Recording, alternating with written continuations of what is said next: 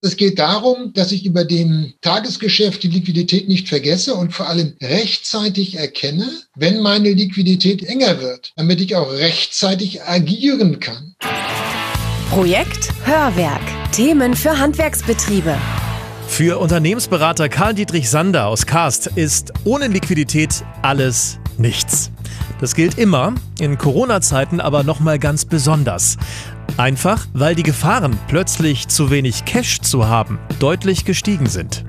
Hier ist wieder Stefan Flück. Schön, dass ihr wieder mit dabei seid beim Projekt Hörwerk. In Corona-Zeiten ist Cash ein absolutes Must-Have. Darum schauen wir heute darauf, was genau ihr im Blick haben solltet, damit ihr finanziell nicht plötzlich auf dem Trockenen sitzt. Mit Karl Dietrich Sander und Dr. Alexander Bartel vom ZDH schauen wir auf die aktuellen Gefahren für die Liquidität und geben vielfältige Anregungen, wie ihr sie verbessern könnt. Sponsorinfo. Und Vielfalt wird auch bei den Nutzfahrzeugen der Fiat Professional Familie großgeschrieben. Dazu gehören der praktische Cityflitzer, der Fiat Fiorino. Sein größerer Bruder, das kompakte Raumwunder Fiat Doblo Cargo, dann der geniale Transporter Fiat Talento mit bis zu 8,6 Kubikmetern Ladevolumen und zu guter Letzt das größte und vielseitigste Familienmitglied, der Fiat Ducato. Ob Kastenwagen, Pritschenwagen oder eine auf euch zugeschnittene Branchen- oder Sonderlösung, wie zum Beispiel die Sanitärumbauten von Sortimo, was auch immer ihr braucht, Fiat Professional hat es. Mit vier Jahren Garantie und effizienten Euro 6D Temp-Motoren. Mehr Informationen hat der Fiat Professional Partner in eurer Nähe und fiatprofessional.de. Sponsorinfo Ende. Lockdown Light oder Lockdown die zweite. Schon im März hatten wir ja alle mit den Auswirkungen der Corona-Schutzmaßnahmen zu kämpfen und jetzt wieder.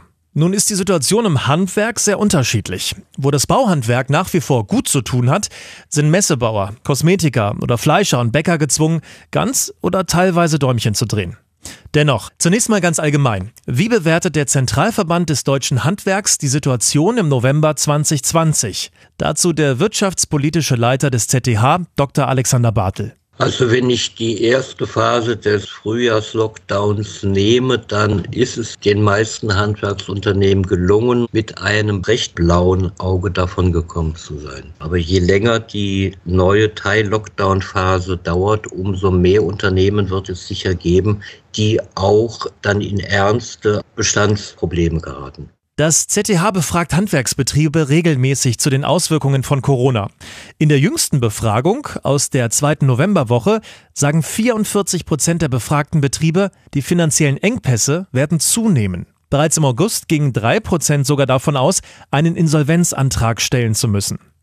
Ob das die tatsächliche Zahl der akut bedrohten Betriebe widerspiegelt, ist allerdings unklar.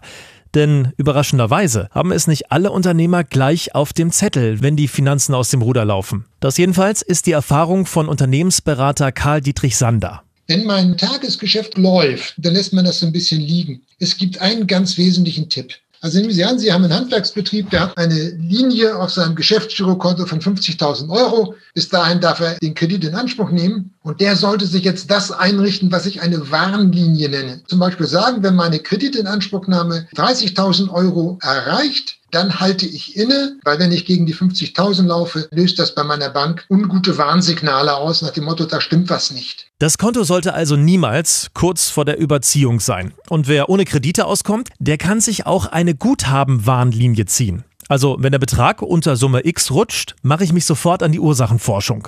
Heißt, ich schaue mir meine Ein- und Ausgaben an. Was hat sich da geändert?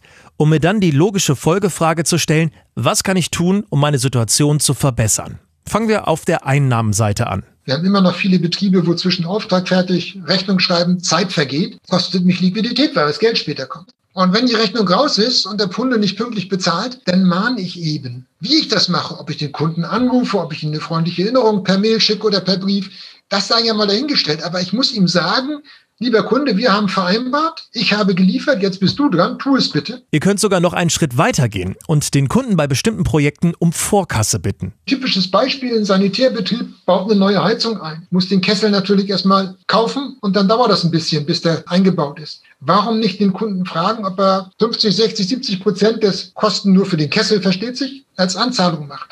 Das werden viele Kunden nicht machen, aber es werden immer wieder einige Kunden tun und das entlastet meine Liquidität. So viel zu den Einnahmen. Rüber zu den Ausgaben. Und da sind laut Dr. Alexander Bartel vom ZDH in der Krise vor allem drei Dinge wichtig. Kosten sparen, Kosten sparen, Kosten sparen. Materialeinsatz möglicherweise reduzieren und ein großer Teil der Kosten sind ja Arbeitskosten. Und dort ist Kurzarbeitergeld zumindest vorübergehend auch im Handwerk ein zentraler Stabilisierungsanker. Natürlich ist Kurzarbeit, um Kosten zu sparen, alles andere als ein Geheimtipp. Aber falls ihr euch schon mal damit beschäftigt und festgestellt habt, das ist nichts für mich, es kann sich lohnen, das nochmal zu überdenken. Die Hürden für einen erfolgreichen Antrag sind seit März kleiner geworden und möglicherweise gibt es ja auch den ein oder anderen Mitarbeiter, der über Kurzarbeit gerade nicht so unglücklich wäre. Da kann man ja mal drüber sprechen. Ursprünglich sollte die Sonderregelung zur Kurzarbeit Ende 2020 auslaufen. Aber eine Verlängerung auf Ende 2021 wurde bereits beschlossen. Auf handwerk.com gibt es einen guten Überblicksartikel dazu. Der Link ist in der Beschreibung zum Podcast. So, und wenn sich im Personalbereich nicht sparen lässt, dann ja vielleicht im Sachbereich. Muss man sich einfach seine Verträge angucken. Kann man an der Miete was machen? Versicherungsverträge, Strombereich etc. pp. Und ansonsten muss ich mir einfach meine betriebswirtschaftliche Auswertung oder meine Gewinn- und Verlustrechnung angucken und sagen, wo sind denn die größten Beträge, die ich im Kostenbereich habe? Sind das Dinge, wo ich was dran drehen kann, ohne meine Leistungsbereitschaft, sozusagen meine Geschäftsgrundlage zu gefährden? Und wenn ihr da unsicher seid, Besser einmal zu viel beraten lassen als einmal zu wenig. Bei der Kammer und oder beim Steuerberater. Wie gehört haben es die deutschen Handwerksbetriebe im Großen und Ganzen bislang ja ganz gut geschafft, ihre Liquidität aufrechtzuerhalten. Doch das hatte seinen Preis, sagt Dr. Bartel vom ZDH. Das ging vielfach zulasten der Eigenkapitalsituation, in dem Reserven aufgebraucht wurden und dadurch die wirtschaftliche Situation auch im Hinblick auf künftige Investitionen schwieriger wird. Manche Unternehmer sind sogar an ihre Altersvorsorge rangegangen, um Mitarbeiter und Lieferanten weiter bezahlen zu können. Eigenkapital kann natürlich helfen, aber nur kurzfristig. Langfristig rät Unternehmensberater Sander davon ab, eigenes Geld ins Unternehmen nachzuschießen, weil das Risiko für eure private Existenz zu groß ist. Außerdem, je weniger Eigenkapital ihr habt, desto schlechter wird die Aussicht auf einen guten Kredit. Nachdem wir jetzt größtenteils über Hilfe zur Selbsthilfe geredet haben, schauen wir jetzt, welche Unterstützungsangebote von außen helfen können, die Betriebsliquidität zu verbessern. Doch zunächst ein Hilfsangebot ganz anderer Art. Sponsorinfo. Mit Mewa könnt ihr nämlich den ganzen Bereich Betriebstextilien in kompetente Hände legen. Werdet einfach Teil der Mewa Community. Knapp 1,2 Millionen Menschen tragen täglich Mewa Arbeitskleidung und noch mehr nutzen Mewa Putztücher. Das deutsche Familienunternehmen übernimmt alle Aufgaben, von der Beratung bis zur Pflege, einschließlich Hol- und Bringservice. Ganz egal, wo euer Betrieb ist, die Mewa-Ansprechpartner für eure Region haben individuell passende Lösungen bei gleichbleibend hohen Service-, Qualitäts- und Umweltstandards. Probiert's doch mal aus und nutzt Mewa Textil Sharing. Sponsorinfo Ende. Über das Instrument der Kurzarbeit hatten wir ja schon gesprochen, aber im Werkzeugkasten der Krisenbewältigung gibt's noch mehr. Die Stundung der Steuervorauszahlung zum Beispiel, die ihr auch sehr unkompliziert beantragen könnt. Ich muss nur darauf hinweisen, dass ich von Corona negativ betroffen bin. Wenn dann das Finanzamt tatsächlich einen Nachweis haben will, dann nehme ich meine BWA, in der klar ersichtlich ist, dass mein Umsatz gegenüber 19 entsprechend zurückgegangen ist. Aber eine Stundung ist ja nur das zeitliche Verschieben nach hinten. Da muss ich natürlich in meiner Liquiditätsvorschau gucken, wann werden diese Beträge wieder fällig, dass ich sie dann auch leisten kann. Steuerstundungen können Stand jetzt bis Ende 2020 beantragt werden. In der Regel für drei Monate. Ob das noch verlängert wird, weiß man nicht. Der ZDH setzt sich jedenfalls dafür ein. Zinslos gestundet werden können Einkommen, Körperschaft und Umsatzsteuer und sogar die Kfz-Steuer, wenn ihr das beim zuständigen Hauptzollamt beantragt. Damit ihr da nicht den Überblick verliert, empfiehlt Unternehmensberater Karl Dietrich Sander, führt eine Art Corona-Tagebuch. Da notiert ihr dann, in welcher Form auch immer, alle Probleme, Maßnahmen und Termine. Das entlastet jetzt eure Gedanken und kann später als Verwendungsnachweis für Vater Staat nützlich sein. Ein anderes Hilfsinstrument sind die Corona-Überbrückungshilfen von Bund und Ländern. Die haben ja den unschlagbaren Vorteil, dass sie nicht zurückgezahlt werden müssen.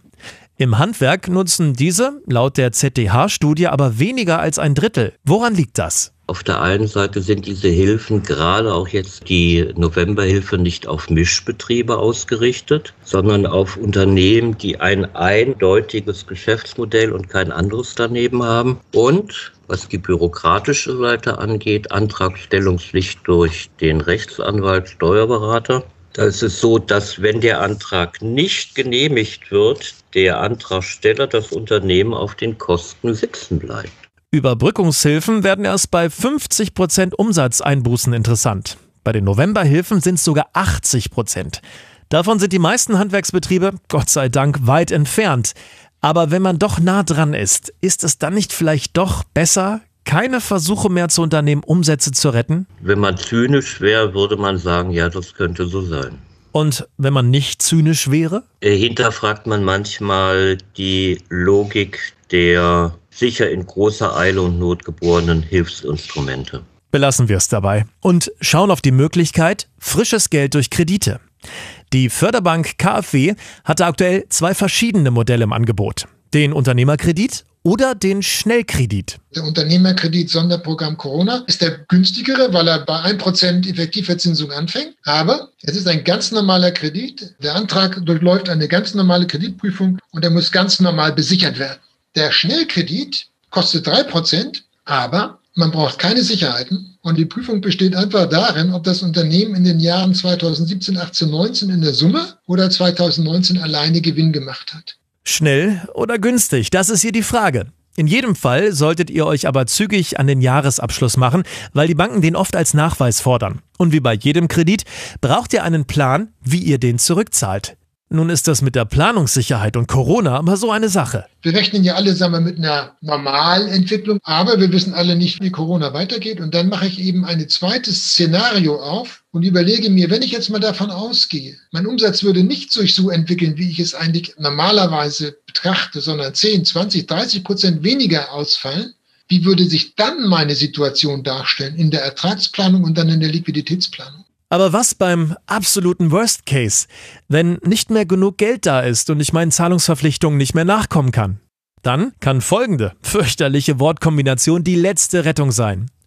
Covid-19 Insolvenz Aussetzungsgesetz. Der Gesetzgeber sagt hier, wer am 31. Dezember 2019 noch zahlungsfähig war, ist wohl erst durch die Krise zahlungsunfähig geworden und muss darum erstmal keinen Insolvenzantrag stellen.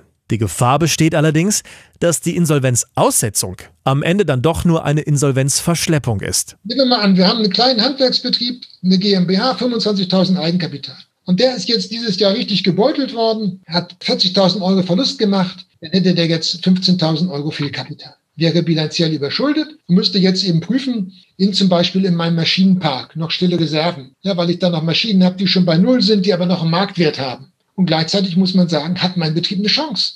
Wenn man beides oder wenn man eins von beiden vernünftig bejahen kann, dann kann man sagen, okay, weitermachen. Wenn man aber feststellen müsste, ich habe gar keine Reserven, diese bilanzielle Überschuldung ist echt und meine Aussichten sind eigentlich sowas von schlecht, dass ich eigentlich besser aufhören würde, da muss ich Insolvenzantrag stellen. Nur so schonungslos in den Spiegel zu schauen, das kann nicht jeder. Im Zweifel hilft auch hier eine externe, objektive Beratung. Insolvenz wegen Corona ist für die allermeisten Handwerksbetriebe bislang aber kein Thema und so wird das hoffentlich auch bleiben. Nur steht das Prinzip Hoffnung nicht im Handbuch guter Unternehmensführung. Im Gegensatz zu anderen Dingen, wie die nüchterne Analyse und das Planen mit verschiedenen Szenarien. Fakt ist, wir erleben gerade auf vielen Ebenen einen rasanten Wandel. Ob das am Ende nur zum Schlechten ist oder ob sich dem Ganzen vielleicht doch noch das ein oder andere Gute abgewinnen lässt, das muss sich zeigen. Da haben in der ersten Lockdown-Phase ja auch zahlreiche Unternehmen es sehr rasch geschafft, sich umzugestalten. Und jeder Unternehmer steht natürlich auch immer in der Herausforderung zu schauen, wo kann ich und wie kann ich meine Kunden auch künftig noch erreichen, auch über stärkere Nutzung des Internets, der digitalen Kommunikation. Also wenn ich mich mit Unternehmerkolleginnen und Kollegen austauschen kann, da kriege ich immer noch mal wieder Fragen und Impulse, an die ich selbst nicht gedacht habe und damit auch andere Ideen. Ganz oft gibt das Impulse, Anregungen, Gedanken, die dann wieder zu neuen Aktivitäten und vernünftigen Schritten führen können. Zusammengefasst. Es gibt Dinge, die ihr aus eigener Kraft machen könnt, um eure Liquidität zu sichern und überlebensfähig zu bleiben. Schreibt zügig eure Rechnungen, schreibt konsequent Mahnungen und fragt ruhig auch mal nach Anzahlungen. Um Kosten einzusparen, sollte auch nicht zu viel totes Kapital im Lager rumliegen. Auch in bestehenden Verträgen schlummert oft noch Sparpotenzial, ob Miete, Strom oder Versicherung. Dann könnt ihr gucken, wo gibt es Unterstützung von außen? Für kurzfristige Einsparungen geeignet sind derzeit Steuerstundungen. Ihr müsst dann allerdings alles im Blick haben, damit ihr nicht von den fälligen Nachzahlungen auf dem falschen Fuß erwischt werdet. Den Überblick bewahrt ihr, wenn ihr ein Corona-Tagebuch mit allen Maßnahmen und Fälligkeiten führt. Für größere Geldsummen bieten sich im Moment zwei KfW-Kredite an. Einer bietet schnelle Hilfe ohne große Prüfung, dafür ist der Zinssatz höher, der andere wird normal geprüft, hat dafür aber günstigere Konditionen. Wer starke Umsatzeinbußen von um die 50 Prozent hat, für den sind Überbrückungshilfen gedacht, die nicht zurückgezahlt werden müssen. Das Wichtigste ist aber, nicht von Liquiditätsengpässen überrascht zu werden. Und da könnt ihr für euch ein Frühwarnsystem entwickeln. Eine gute Kennzahl ist da die Kreditlinie, die einen gewissen Schwellenwert nicht überschreiten darf. Je früher ihr auf finanzielle Schwierigkeiten aufmerksam werdet, desto eher könnt ihr gegensteuern und dafür stehen euch dann auch verschiedene Instrumente zur Verfügung. Ansonsten könnt ihr nur noch reagieren und habt einen viel kleineren Handlungsspielraum und im schlimmsten Fall gar keinen mehr. Wir hoffen, wir konnten euch ein paar Gedanken mit auf den Weg geben und wenn, dann dürft ihr unser Hörwerk gerne abonnieren und weiterempfehlen. Bis dahin, euer Stefan Pflück. Projekt Hörwerk. Eine Kooperation der Schlütersche Mediengruppe und Antenne Niedersachsen.